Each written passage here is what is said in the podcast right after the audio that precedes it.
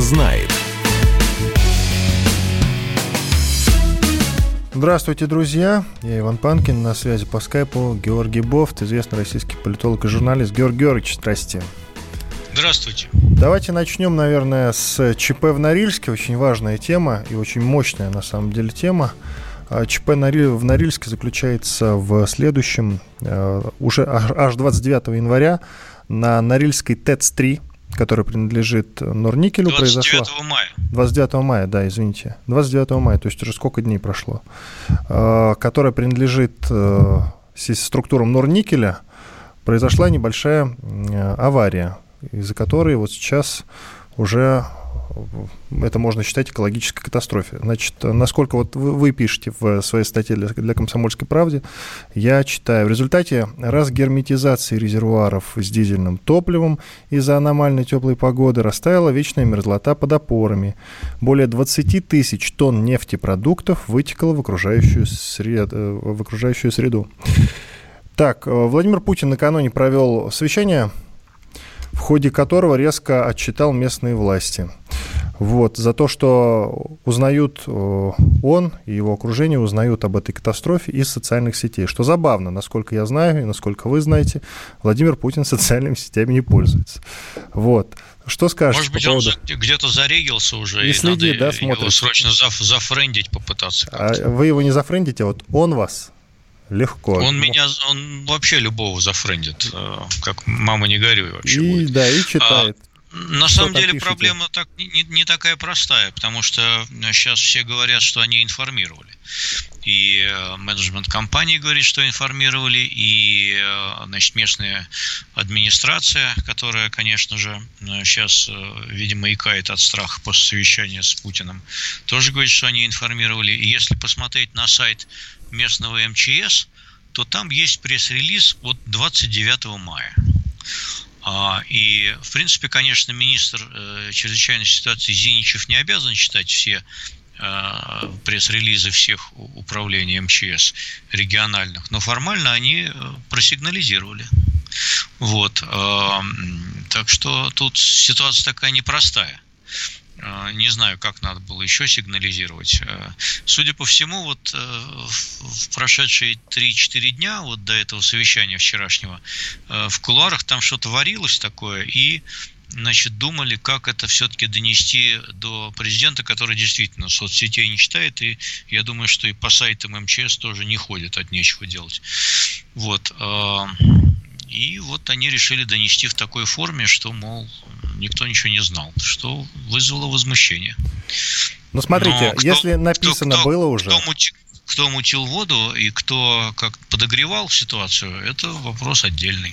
Ну, кто мутил воду, понятно. Если на Норильской ТЭЦ-3 произошла авария, она принадлежит структурам Норникеля. Мутили воду, сдать нет, штаны. Нет, вот. ну кто мутил воду, чтобы подать это в такой форме? Вот э, что интересно. Поскольку, в общем, ну ясно, что ситуация подогрета, и если почитать телеграм-каналы, то именно вот со вчерашнего дня и сегодня, э, в первом половине дня, там просто видно, что много занесли. Много занесли, и просто каждый второй пост э, на некоторых телеграм-каналах, он идет про Потанина. Какой он мерзавец. Мне вот что любопытно. Э, может быть, действительно тогда э, Владимиру Путину как-то не так преподнесли эту информацию, э, потому что советники должны были доложить, они как раз-таки должны были знать об этой ситуации, не так ли? Я так ну, понимаю, да. что вся информация, вот если ЧП произошло, именно ЧП, о нем сообщили. У него есть статус ЧП. Значит, об этом знают, во-первых, местные власти. Местные власти сразу же об этом отчитываются. Но есть уже какая-то, по-моему, проверенный маршрут, что называется. Разве нет? Есть, э, в МЧС есть определенная методика а, а, объявления ЧП. Она утверждена в 2004 году еще, то есть 16 лет назад. Там сказано по цифрам, значит, если выливается нефти или нефтепродуктов на землю более 20 тысяч тонн, это ЧП федерального масштаба, а если выливается в воду более 5 тонн, то это тоже ЧП федерального масштаба. Там вылилось 20. Э, на сушу Ну, всего вылилось 21, а, значит, в воду попало, я так понимаю, тонн 15. То есть на ЧП федерального масштаба это тянуло уже непосредственно 29 мая. Почему местное управление МЧС не доложило министру Зиничеву о том, что надо вводить чрезвычайное положение, чрезвычайную ситуацию федерального масштаба, я не знаю. То другой любопытный момент. Дело в том, что и сама река, и местность вокруг нее уже давно отравлены. Из-за того, что туда э, вылились вот эти отходы, оно как бы сильно, конечно, реку-то не испортило. Но это, правда, мне рассказывают люди, которые, в общем-то, знакомы более-менее с этой ситуацией. Я сам не знаю, потому что Норильске не был закрытый город все-таки. Вот. Но, по, по крайней мере, тем не менее. С тех пор, когда есть. Норильск построили э, в 30-х годах, э, значит, там никакой экологии вообще как бы никто не занимался. Э, в советское время не было такого понятия экологическая политика. Поэтому там гадили, гадили и гадили, и гадили, и гадили. И э, рекультивация, если можно так выразиться, комплексная этих мест, она началась только э, уже после Советского Союза. Э, вот, и, ну, в последние там годы. Вот как на государственные средства, так и на средства Норникеля. Вот, э, и то, что-то они там делают. Там довольно большие, кстати, у Норникеля программы экологические. Там э, по прошлому году около 40 миллиардов рублей они, значит, на решение всяких экологических проблем отстегнули. Но сейчас придется отстегнуть побольше, конечно. Как вы считаете, это какими-то отставками закончится? Региональных властей, я имею в виду. Ну, региональных властей это в данном случае пешки. Э, гораздо вопрос интереснее, чем закончится для самого Норникеля. Поскольку у нас всякое, как бы, значит, эм, чрезвычайное происшествие с участием крупных предприятий, которые владеют олигархи, оно сразу обретает политический контекст. Поэтому куда тут вывезет кривая, мы пока не знаем.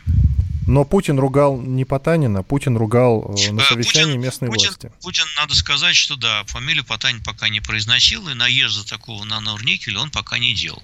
Вот когда э, можно провести сравнение, в 2008, кажется, году была авария на одной из шаг Кузбасса, она принадлежит группе э, компании Мечел. Помните вот эту фразу знаменитую «вызвать доктора»?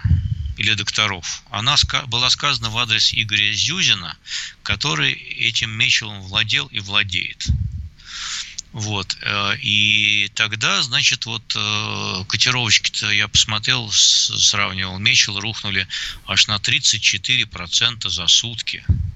Сейчас э, в этом смысле Норникель пока легко отделался, потому что вчера на 2% упали и сегодня еще на 10%. Так что еще до 30 далеко.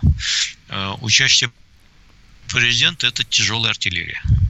Вот. Но мне кажется, надо объективно разобраться в этой ситуации, э, кто там в чем виноват, и не делать каких-то таких скоропалительных выводов, которые могут отозваться не только там на какой-то конкретной олигархической компании, но и на всем российском рынке. И, как это, прости господи, называется-то, инвестиционный климат вот тоже еще. И давайте, наверное, вспомним про наш с вами индекс настроения, который мы проводим каждую программу в последнее время. Э, друзья, я обращаюсь к нашей аудитории. Если у вас нормальное настроение, состояние, несмотря на все происходящее в стране и в мире, наберите, пожалуйста, не забывая про код региона 495, наберите номер 637-65-19. Это если вы нормально относитесь к происходящему и, в принципе, спокойны. А вот если вы не спокойны, и вас э, терзают какие-то душевные сомнения по любому поводу, наберите, пожалуйста, 637-65-18. Не забывайте, как я уже сказал, про код региона 495. Мы в конце эфира, как всегда, подведем, подведем итог, что к чему. Э, Георгий Георгиевич, глава Роспотребнадзора назвала неизбежной новую пандемию. То есть мало нам коронавируса и его последствий. Так Анна Попова говорит, что грядет еще одна пандемия. И речь, насколько я понимаю, не про вторую волну, не про вторую волну, а про что-то другое, что-то похожее на COVID-19. По словам Нет, Поповой, почему? опыт борьбы с коронавирусом должен помочь разработать алгоритм будущих действий. Она уточнила, что возникновение нового случая пандемии абсолютно очевидно в той или иной форме. Попова добавила, что пока неизвестно, кого он затронет, но план действий должен быть выработан. Ну, я, я думаю, что на самом деле Попова имел в виду все-таки коронавирус. Еще не хватало, чтобы у нас два коронавируса разных э, появлялось, или две, два вида заразы появлялось в году. По-моему, одного достаточно уже. Она все-таки, мне кажется, имела вторую вспышку, вторую волну. Э, и она говорила, что она, может быть, будет менее масштабной, чем первая. Но вообще Попова взяла на себя, конечно, роль такого гонца, который приносит постоянно только плохие новости. У нее такая работа. Да, у нее такая работа. Вот, и поэтому она, конечно, нагнетает. Но э, это нагнетание такое, она, конечно, профессиональная обязанность свою выполняет просто. И, э, потому что ну, кто-то должен, должен противовешивать те миллионы людей, которые расслабились и вообще ничего уже давно не соблюдают и чихать хотели на всякие карантинные меры. Только вот Попова и Собянин, еще два человека в стране, кажется, остались, которые говорят, что ребята, еще ничего не кончилось еще вообще все может вспыхнуть заново. Надо поберечься. Никто не слушает. Ну, Георг Георгиевич, ну, люди все-таки долго, надо отдать людям должное, долго сидели дома, и теперь уже, наконец, начали выходить из дома, и тут с этим ничего не поделаешь. Ну, просто да, потому, вот что видите, уже невозможно как, сидеть дома. Давайте видели, продолжим после Америке? перерыва, Георг Георгиевич, да, и про, про Америку поговорим, про все остальное. Сделаем сейчас небольшой перерыв, после этого продолжим. Иван Панкин и известный российский политолог Георгий Бофт с вами, я в студии, он на связи по скайпу. Оставайтесь с нами, через две минуты, как я уже сказал, мы продолжим этот эфир. Бофт знает. Андрей Ковалев. Простой русский миллиардер. В авторской программе «Ковалев против». Против кризиса. Против коронавируса. Против паники. Против кнута, но за пряники. Я расскажу вам, как спасти свои деньги и бизнес в эти непростые времена. Помните, миллиардерами не рождаются, а становятся. Ковалев против. На радио «Комсомольская правда». По будням с 10 вечера до полуночи по московскому времени.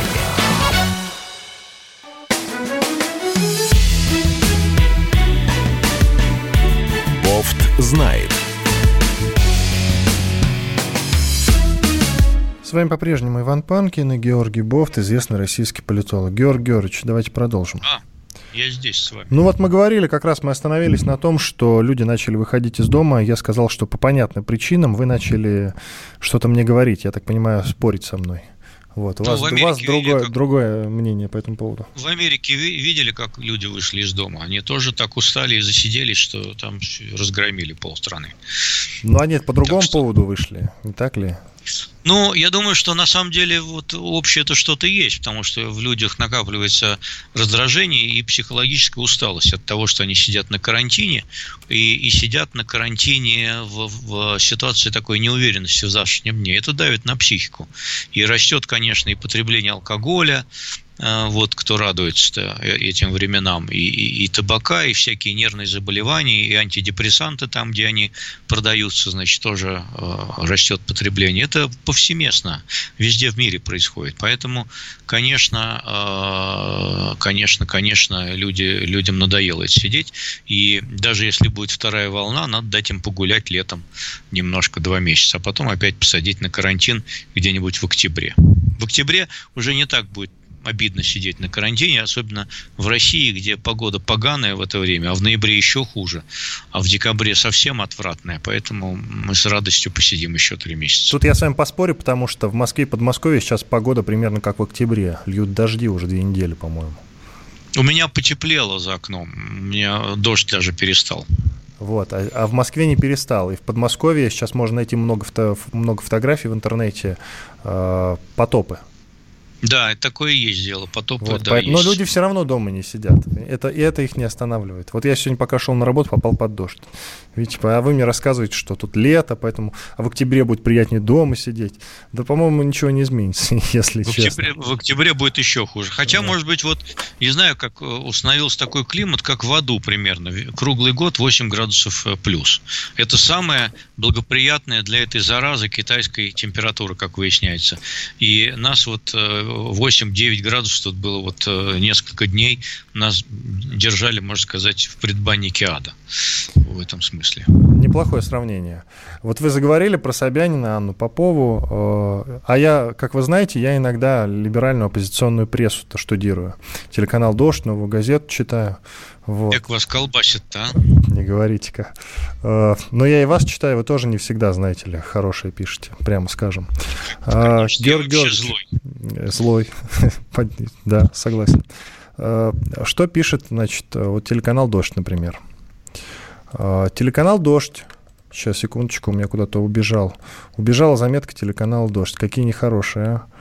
Вот, секундочку. Они же, не, они же снимают, что они пишут. Они писать-то умеют, нет? Писать они умеют иногда, время от времени. Итак, они подают информацию вот, по поводу того, что Мишустин поручил проверить Собянина.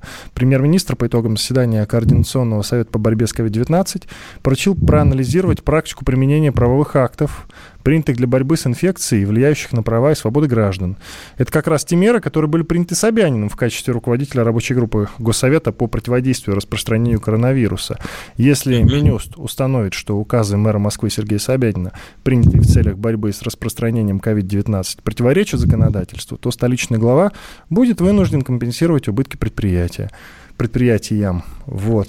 То есть они эту, э, эту информацию подают как контратака Мишустина. В общем, Мишустин против Собянина. Мол, есть какой-то конфликт у них.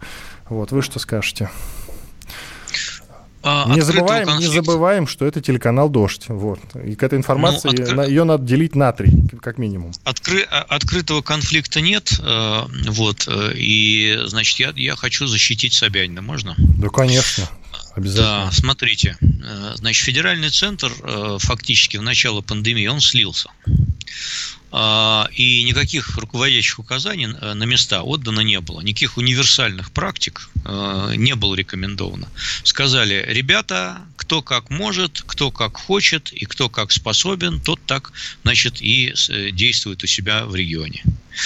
А, значит, э, ну, где-то там начались перегибы. Ну, у Собянина тоже не все было гладко, потому что, э, значит, никто этот цифровой, э, цифровые аусвайсы никто в России никогда не вводил, поэтому тут технических проблем было дофига и больше. Но а, это нехоженные тропы, по ним никто раньше не ходил. А, сказали всем, ребята, значит, каждый сам за себя, каждый сам э, как вот хочет, так и действует, как может, да. А мы потом посмотрим, а, кто из вас был, значит, хороший, а кто плохой. Это не очень красивая позиция, вот так, если честно, да. А сейчас они все вылезли, значит, э, всякие федеральные чиновники и говорят, что а сейчас мы тут проверим, как вы там, значит, справлялись. Ну и что? К чему это? А, понятно, что это какая-то аппаратная игра, это аппаратный месседж, что, мол, э, вы, господа губернаторы и мэры, значит, вы там все-таки знаете свое место, а мы тут начальники. Вот и все, больше ничего. А проверка, она покажет, что все было хорошо, но были отдельные технические недостатки. Вот, никаких миллиардов э, сотен рублей э, Собянина никто не заставит платить никаким предприятиям. Ну, это понятно. Мне просто хотелось, чтобы вы э, прокомментировали возможный, вероятный, возможно, несуществующий конфликт между Мишустиным а, и Потом, Собяниным. Надо сказать, что телеканал «Дождь», скорее всего, рефлексирует на тему, которая тоже муссировалась во всяких телеграм-каналах, тоже в начале эпидемии, о том, что, мол, дескать, Собянин слишком активен, а Мишустин слишком пассивен, а, и нет ли тут какой интриги, и вот они, значит, это, видимо, прочли и решили эту интригу, э, ну, они не сами придумали, короче говоря. Вот. А э, мне кажется, что Собянин при всех, так сказать, вот своих э, там ошибках и массы недовольства он снискал, вызвал на себя всякими вот этими косяками техническими. Тем не менее, он взял с самого начала одну линию, и ее последовательно придерживался. Даже уперто, можно сказать. И, в общем, это вызывает, мне кажется, даже у его противников некое уважение. Вот такой вот он, значит, последовательный сторонник жестких карантинных мер. Он так думает. Ну, что делать? С другой а, стороны, с другой стороны, да, ведь другой стороны. силовикам не дают э, никаких полномочий толком по поводу того, как общаться с людьми, штрафовать, не штрафовать, кому подходить и так далее и тому подобное. Выйти на улицу, там полно людей. Полно Напомни, людей. напомните мне, пожалуйста, кому подчиняются у нас все силовики? Владимиру Путину. Совершенно верно. Нет, но есть а, отдельные как бы главы, нет, там, Колокольцев они... МВД. Ну, нет, но они все подчиняются федеральному центру, иными словами. И назначаются президентом и подчиняются непосредственно ему. Значит, никакой губернатор, мэр а, и там, прости господи, муниципальный там э, глава не может. Это вам, это вам тут не Америка. Это в Америке губернаторы командуют полицией, вот, и говорят ей, что делать. А у нас полицией командуют не губернаторы. Поэтому, когда губернаторы вводят какой-то цифровой режим, цифровой, значит, аусвайс, то э, они отдаются на милость э, федеральных э, властей, как те скажут силовикам э, исполнять, значит, эти рекомендации. Вот когда нужно было белоленточников разгонять, тогда команда была одна – жестко винтить. А когда, значит, мы находимся в канун голосования по поправкам Конституции, то команда, очевидно, другая. Не раздражать людей, не вызывать излишней злобы и относиться с пониманием. Тем более, что это глубинный народ гуляет, а не какие-то белоленточники. Их всех не разгонишь. Глубинного народа очень много. Давайте посмотрим, как у нас дела обстоят с нашим э, голосованием по индексу настроения. Ну, реалисты, дело за реалистами тех, кого еще можно называть пессимистами. 70 на 30 пока что большой перевес. Э, друзья, ну вы да, можете продолжать набирать номер 637 65 19, если как бы у вас нормальное отношение к происходящему и спокойное. Не забывайте про код региона 495. Либо, если, собственно, все пропало, вы считаете, то набирайте 637 65 18. Код регион 495, напоминаю, в очередной раз. Ну, то есть, э, а, слушайте, а кто девайсы? Вот смотрите, э, у полицейских есть девайсы. Значит, это какая, какие-то согласованные действия между Собяниным, там, допустим, и условным Колокольцевым. Я не совсем понимаю все равно, как ну, происходит нет, ну, они этот договорняк. Они же Дайте Они же не враги друг другу. Это понятно, что не враги. Но кто-то им их обеспечивает, правильно ведь, полицейских, этими девайсами, за счет которых да. они проверяют э, людей, которые да. гуляют. Есть пропуск, нет пропуск. Да. Значит, все равно должна быть какая-то между ними договоренность о том, как действовать. Конечно. Конечно, конечно, есть, но э, это не отношение начальника и подчиненного. Опять же, еще раз говорю, вот э, губернатор Нью-Йорка может приказать полиции, значит, э, не разгонять вот эту шоблу, которая там, вернее, мэр даже города может приказать не разгонять эту шоблу, которая громит магазин. Что он и сделал, кстати говоря. Там все демократы, которые в Штатах, они отдали мягкие приказы своей полиции относиться к этим смутьянам. Значит, Собянин может с колокольцем только сесть и перетереть. Ну, вот так вот, э, значит, давайте вот мы сделаем так, мы вам раздадим эти гаджеты, а вы там проверяйте. Ну, меня один раз проверяли на машине, если у меня пропуск остановили. В Подмосковье еще, когда эти пропуска были в Подмосковье. Ну, вот и все. Вот весь мой опыт в этом плане. Ну что, проверили, Больше... все нормально? Ну, у меня был пропуск, был да. пропуск, отлично. С чем связано, как вы считаете, то, что Путин не принял приглашение Бориса Джонсона, это премьер Великобритании, на саммит по, по вакцинам? Только эту тему мы уже продолжим э, после небольшого перерыва, четырехминутного. Мне сообщили, что осталось буквально несколько десятков секунд до завершения, да, 20 секунд. Георгий Георгиевич, продолжим через 4 минуты. Сейчас послушаем полезную рекламу и, я надеюсь, хорошие новости. Друзья, э, подождите, пожалуйста, 4 минуты.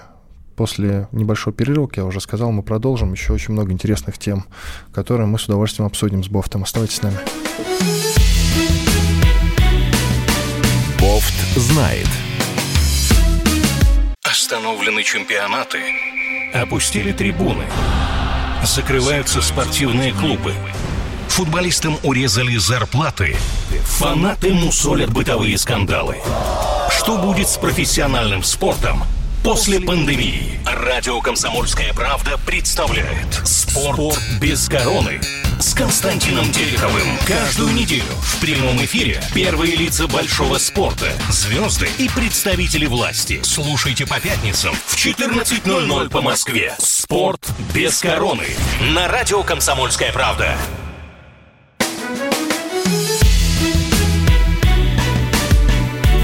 Бофт знает –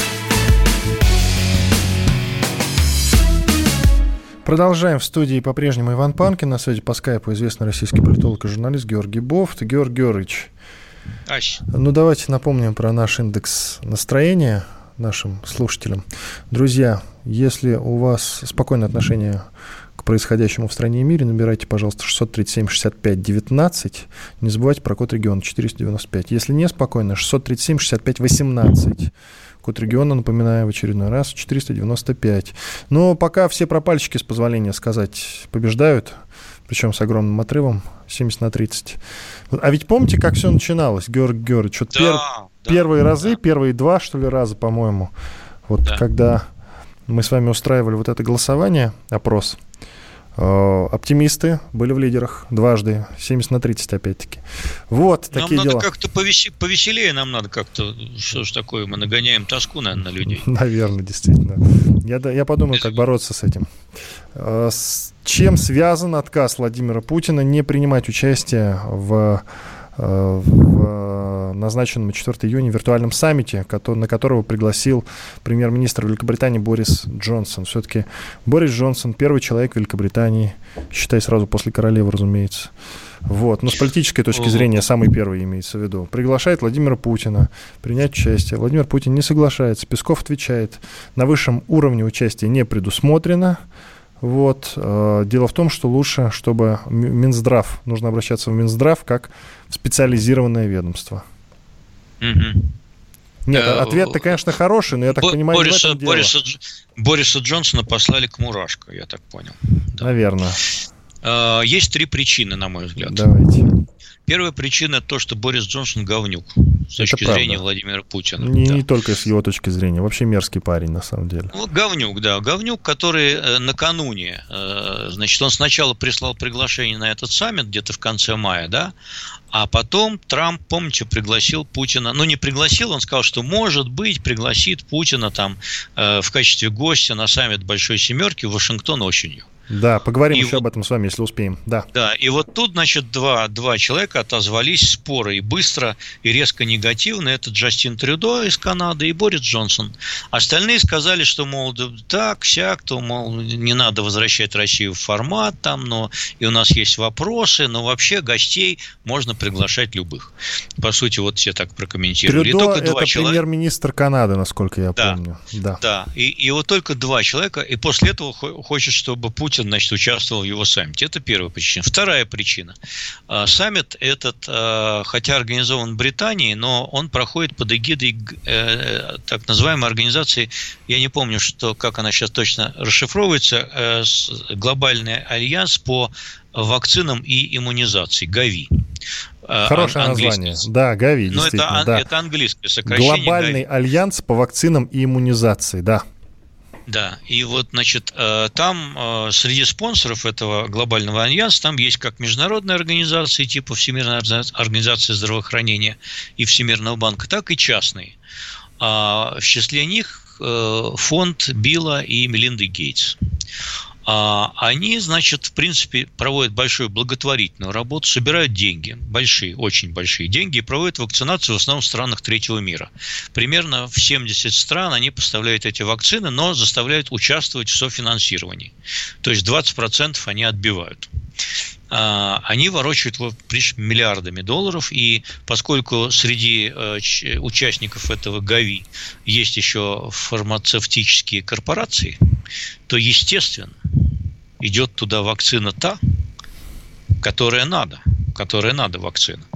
Поэтому это не наш праздник, э, грубо говоря. И это не наш праздник, и, в принципе, можно там участвовать. При всем уважении к Биллу Гейтсу, который тратит на это миллиарды долларов, можно там участвовать на, на уровне Министерства здравоохранения.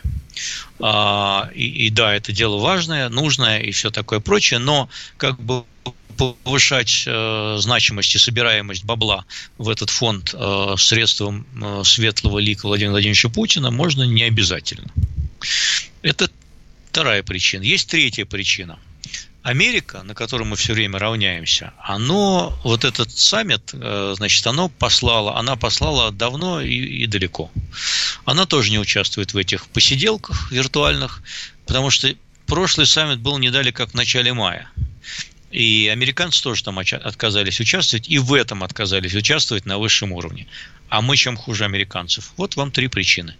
А, тем более, что значит, никаких совместных усилий по созданию а, вакцины от коронавируса в мире нет.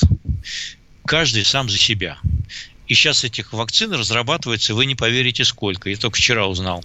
Значит, 10 проходят клинические испытания, в том числе две у нас, и 123 проходят доклинические испытания. Никакого, никакой международной кооперации в борьбе с этой китайской заразой нет. Понимаете? И делать вид, что она есть, это э, все равно, что делать вид, что ООН – это мировое правительство. Забавно. А что касается прекращения финансирования Всемирной организации здравоохранения Соединенными Штатами Америки, о чем это говорит? Я вообще с ними согласен потому что эту э, бюрократическую шоблу надо перетряхнуть и заставить ее быть более вменяемой. Не тратить э, миллионы долларов, которые они получают. Причем США же платили пол бюджета. Там у них миллиард бюджета, и 450 миллионов долларов платили, платила Америка. А Китай платил, где, на минуточку, сколько миллиардов там людей, да? Китай платил 40 миллионов долларов. В 10 раз меньше. Нет, 45, по-моему, 45. Вот, а в 10 раз меньше. Значит, а, и китайцы продавили этого эфиопа а, на пост главы этой организации. Эта организация прохлопала, если говорить мягкими, значит, вежливыми словами, прохлопала эту пандемию она, э, как мы уже с вами говорили, 11 марта только сказала, что вообще можно прекратить, что объявила пандемию, что означало возможность прекращения международных полетов. А до этого она говорила, что летать можно, в том числе и в Китай. Э, э, делегация ВОЗ, эксперты, ездили в Китай в декабре прошлого года, когда уже все там было. И сказали, что ничего страшного. Ну как это? Да их всех надо разогнать просто.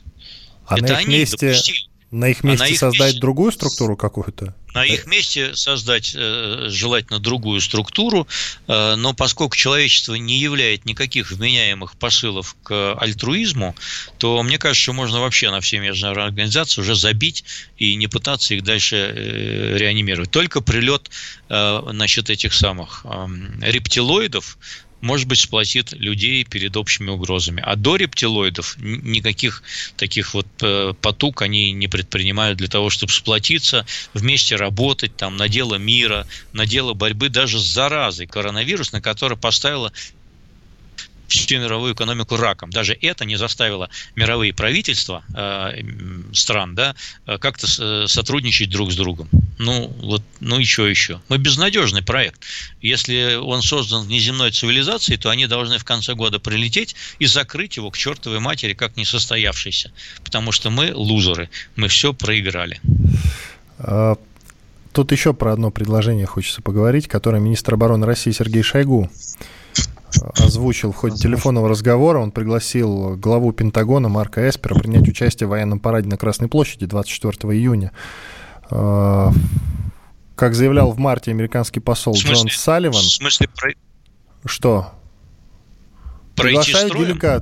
приглашаю делегацию. А, делегацию. Да, ну Сергей Шойгу вот пригласил, собственно, в ходе телефонного разговора пригласил главу Пентагона Марка Эспера принять участие в военном параде на Красной площади. Владимир же Путин же подписал указ, что парад пройдет 24 числа. А в указе сказано, что Марк Эспер должен явиться на него? Нет, в, вот в указе я точно ну, не знаю. Надо, я точно надо издать знаю. новый указ, надо издать новый указ и э, приказать начальнику Вы позвоните Дмитрию прибыть. Пескову и предложите ему, а он поделится уже с Владимиром Путиным. Все же легко делается, Георгий Георгиевич. Мне кажется, что мне кажется, что Владимир Путин вообще периодически слушает э, радио «Комсомольской правды» сам, и мы можем обойтись без Дмитрия Пескова и э, высказать такую креативную, считаю, идею, как приказать Майк, Марку Эсперу прибыть на парад на Красной площади к 10 утра 24 июня. А вы мало берете, надо Трюдо пригласить. Бориса Трюдо Джонсона. не надо. Чего Трюдо это? не надо. Не ну, надо? потому что, ну, потому что Трюдо, их вклад... Есть э, антигитлеровская коалиция известная, Вот, э, конечно, в широкой антигитлеровской коалиции было больше 40 государств, но знаем, что основной все-таки вклад э, вложил Советский Союз, и трое его даже двое. Двое. Потому что Франция потом, Франция потом ее присоединили благодаря э, милости Сталина, надо сказать. Двое. Британия и Америка. Вот и все. Вот три державы свалили Гитлера.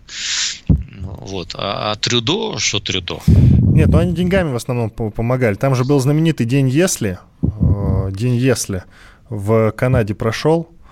Э, я не помню в каком городе. Совершенно внезапно люди в военной форме немецкой вошли в город э, и, в общем-то, его захватили. Взяли в кольцо и захватили. Потом выяснилось, что это все, конечно же, такая, знаете, инсинуация, можно так сказать, а направлено это все на то, чтобы местные жители э, поучаствовали в спонсировании тех, кто отправляется на фронт. Вот так вот. Ну, какой, какой-то вклад Канада внесла, конечно, но не надо его преувеличивать. Нет, я к тому, что он такой не очень любит Россию, Трудо. Ну да ладно, мы увлеклись. Давайте я подытожу эту новость, сделаем перерыв. В марте американский посол Джон Салливан э, Э, заявлял, что президент США Дональд Трамп намерен отправить в Москву для участия в торжествах по случаю Дня Победы очень высокопоставленную делегацию. Вот посмотрим. Сделаем перерыв. Иван Панкин и Георгий Бофт с вами. Оставайтесь на волне радио «Комсомольский правда». Бофт знает. Настоящие люди. Настоящая музыка.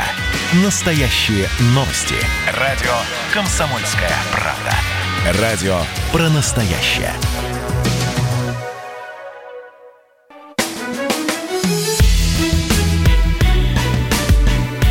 Бофт знает.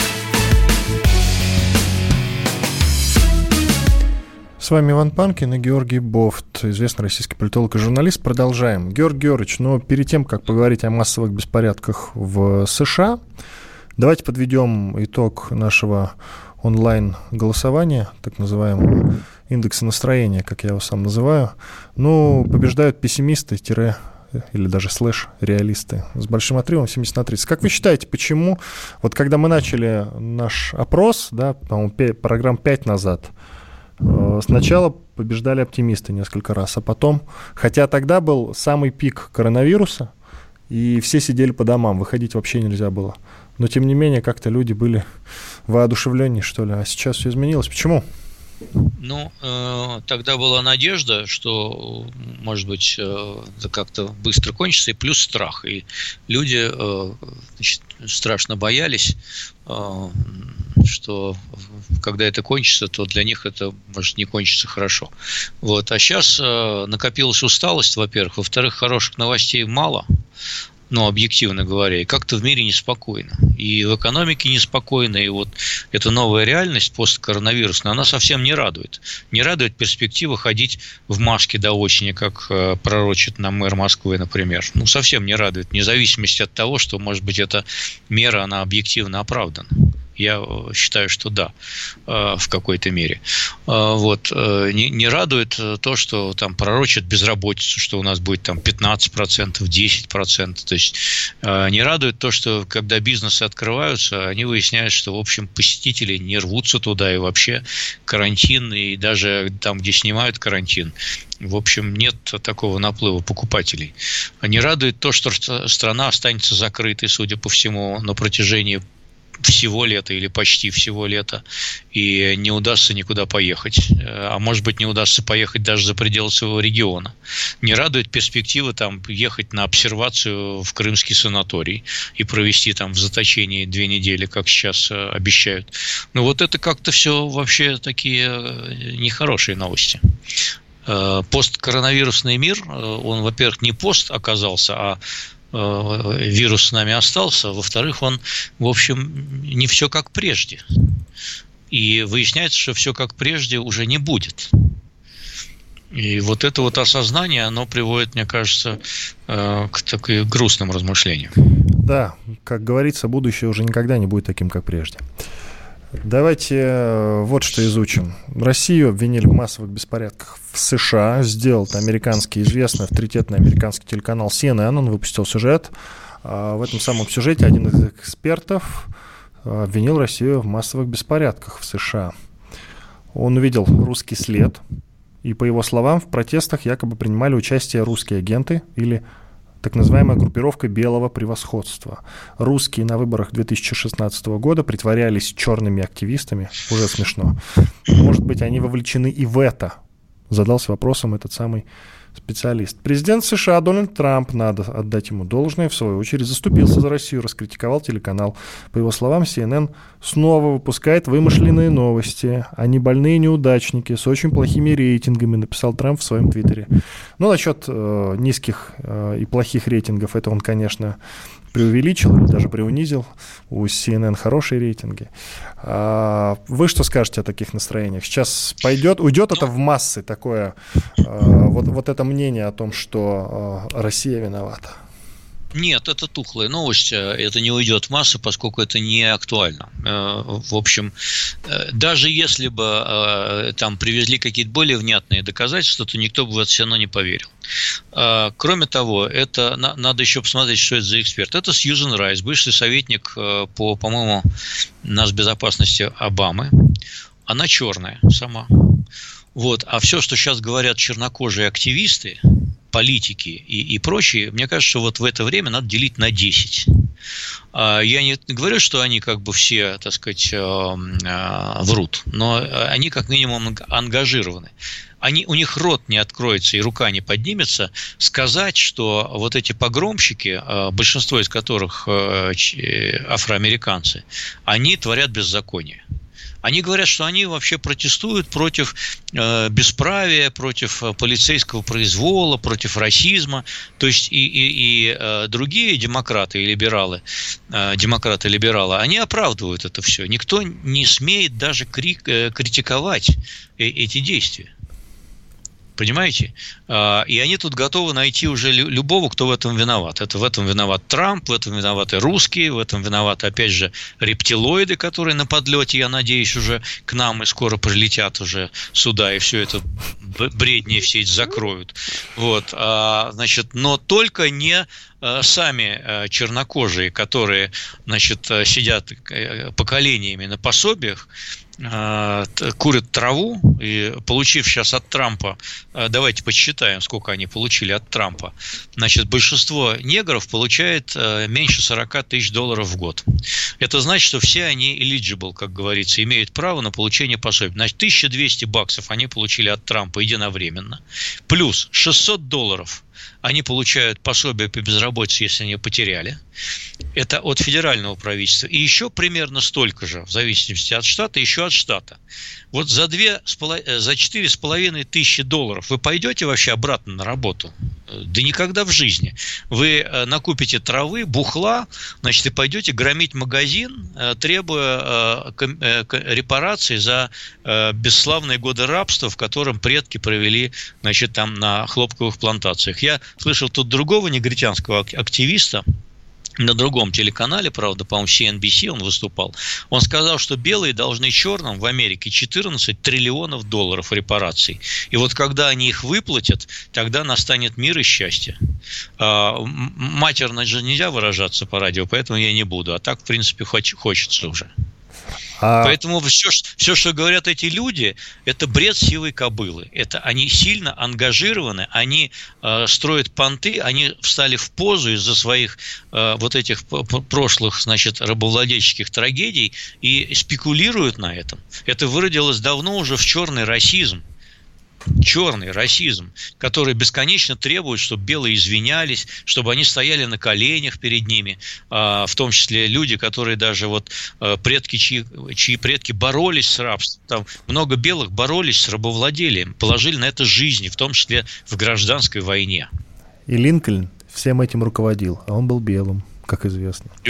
И, и, и, он, и он пал, в общем, тоже жертвой гражданской войны. Его убили сразу после ее окончания. Ну, в общем-то, да, вот за заступничество свое поплатился. Коротко, у нас секунд 40 до конца нашего с вами эфира. Вот вы жили в США, а американцы когда-нибудь признают э, свою неправоту по отношению к афроамериканцам? Ну так, официально, чтобы Они те были давно, довольны. Они давно уже признали всю эту неправоту 100, 110 раз, понимаете? И закон о сегрегации этот вопрос в 60-х годах прошлого века уже решили. У, у, у афроамериканцев есть квоты, у них есть пособие, у них есть возможности вырваться из этой нищеты. Но многие не могут, а многие просто не хотят. Спасибо. Иван Панкин и Георгий Бофт были с вами, остались довольны. Всего вам самого наилучшего. До свидания. До свидания. Знает. А у вас нет такого ощущения, что на нас идет цунами? Рушится рубль, рушится экономика. Сегодня последние новости, просто страшно смотреть. Я не исключаю самые дикие варианты. Ну, например... Наша гениальная, в кавычках, Госдума наплевала на указания президента. Проснулись от того, что вломились в дверь, забрали оружие. Начали проклинать заново мужчин.